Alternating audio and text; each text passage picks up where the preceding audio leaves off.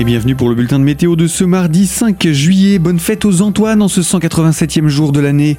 Nuages et éclaircies se partagent le ciel aujourd'hui, nous dit Météo France. Le ciel hésite donc tout au long de ce jour avec des passages nuageux et des éclaircies qui vont se disputer le ciel. Ces dernières éclaircies se montrent toutefois minoritaires, mais euh, l'ambiance reste globalement sèche.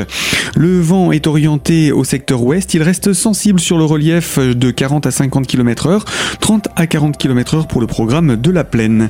Côté Mercure, 13 à 14 degrés au réveil. Elles sont deux saisons, meilleure de la journée avec 22 à 24 degrés annoncés.